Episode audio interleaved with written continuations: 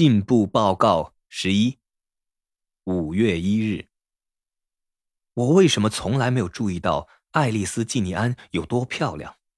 她有鸽子般柔和的褐色眼睛，羽毛般轻软的褐发直垂到颈部凹处，微笑时丰满的嘴唇看起来像在撅嘴。我们一起去看电影，并且共进晚餐。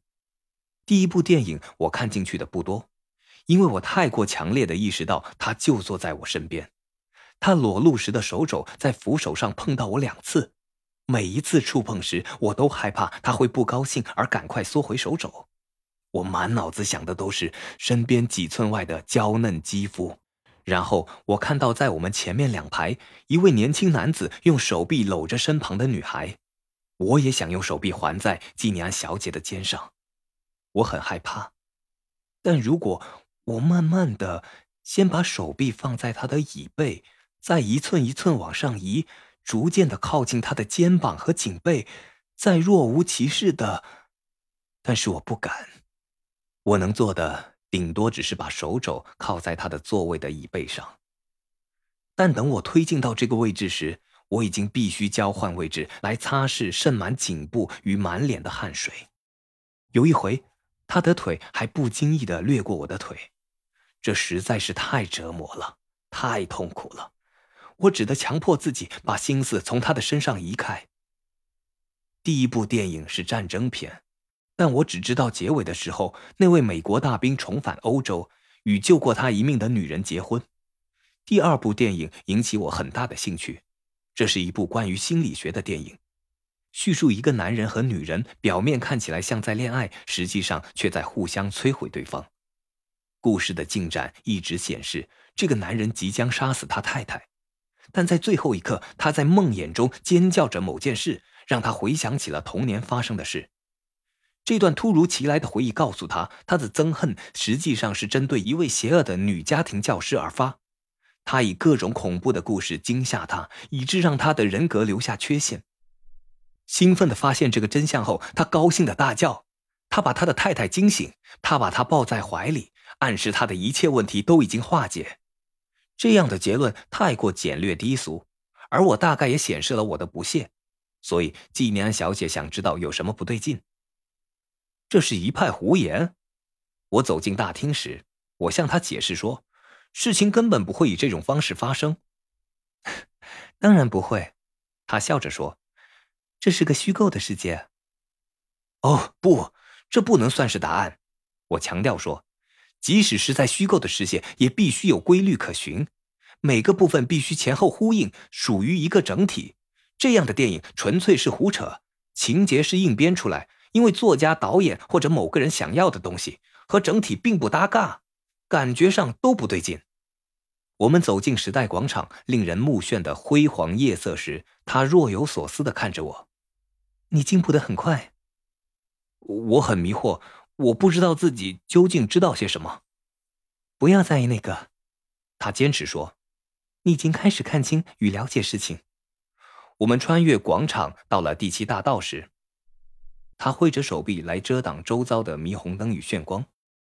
你逐渐能看清事情表面底下的东西。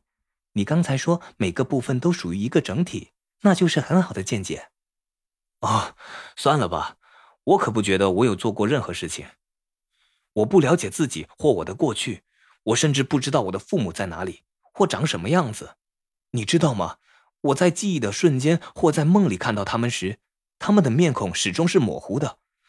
我很想看清他们的表情，除非我能看清他们的脸，否则我无法了解到底发生了什么事。查理，冷静点儿。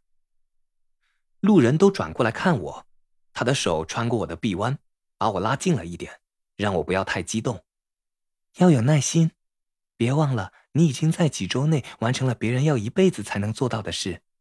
你就像是一片不断吸收知识的巨大海绵，你很快就能把事情都连接起来，然后你会发现所有的东西都是相关的。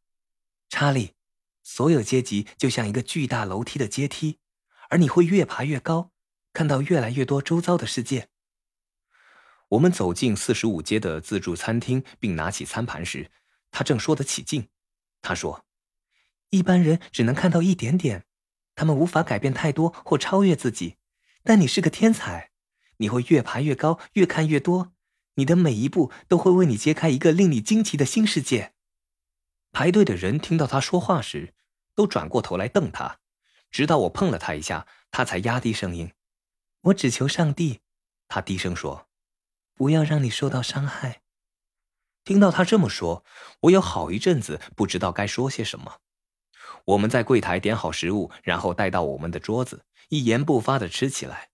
这静默的时刻让我紧张起来。我知道他说的是他的恐惧，所以我就借此开玩笑。我为什么会受到伤害呢？我不可能比以前更糟了。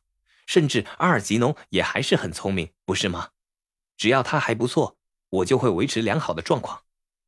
他玩弄着刀子，在一块奶油中挖出了一个圆形的凹洞。他的动作令我着迷。而且，我告诉他，我无意中听到了尼姆教授和斯特劳斯医生的争执。尼姆说他肯定情况不会出错。但愿如此。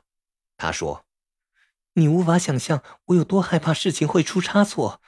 我认为我也必须负一部分责任。”他看到我在凝视他的刀子，便小心翼翼的把刀放在盘子的旁边。如果不是你，我绝对不会动手术。我说。他笑了起来，他的神情让我颤抖。我就是在这个时候发现他的眼睛是柔和的褐色。他很快低下头看着桌子。脸也红了起来。谢谢你，查理，他说，然后握着我的手。这是第一次有人对我这样做，这也让我变得大胆。我将身体向前倾，继续握住他的手，话也跟着流泻出来。我非常喜欢你。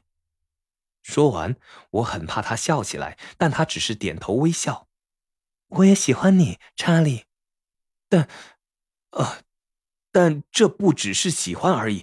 我的意思是，哦，天哪！我不知道要说什么。我知道我已经满脸通红。我不知道眼前要看向哪里，我也不知道手该摆在哪里。我弄掉了一只叉子，弯身去捡时又打翻了一杯水，溅湿了他的衣服。突然间，我又变得笨拙别扭。我想要道歉，舌头却不听使唤。没关系，查理。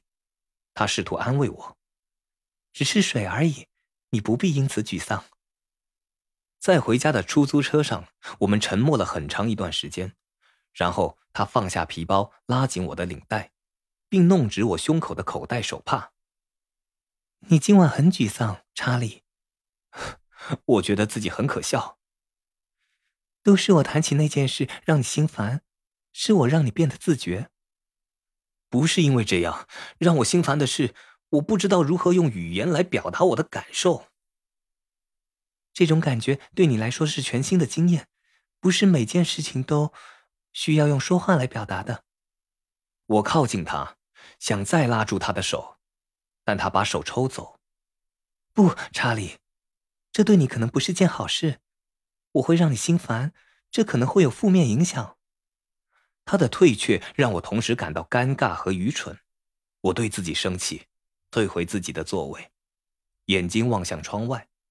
我以前从未恨过任何人，他的轻松答复与母性般的大惊小怪却让我对他痛恨起来。我想打他耳光，让他趴倒在地，然后再把他拥进怀里亲吻。查理，如果是我让你感到心烦，我很抱歉。不要提了。可是你必须了解这是怎么回事。我了解，可是我宁可不谈。出租车开到他在七十七街的寓所时，我已经难过的不得了了。他说：“这是我的错，我今晚不该和你出来的。”是的，现在我知道了。我的意思是，我们无权把这件事推展到个人情感层面上。你还有太多事情要做。我没有权利在这个时候闯进你的生活。那是我该担心的事，不是吗？是吗？这不再只是你个人的事了，查理。你现在负有责任，不只是对尼姆教授和斯特劳斯医生，而且必须对数百万可能踏上你的足迹前进的人负责。他越是这样说，我就越觉得不好过。因为他凸显了我的别扭，显示我对于该说与该做的事情欠缺认识。在他的眼里，我只是个言行笨拙的青少年。他正试着要我放松。我们站在他的公寓门口时，他转过身对我微笑。在那片刻，我以为他会邀我进去，但他只是低声说：“晚安，查理。谢谢你让我度过这美妙的夜晚。”我想和他吻别道晚安。我早先就为这个问题担心过。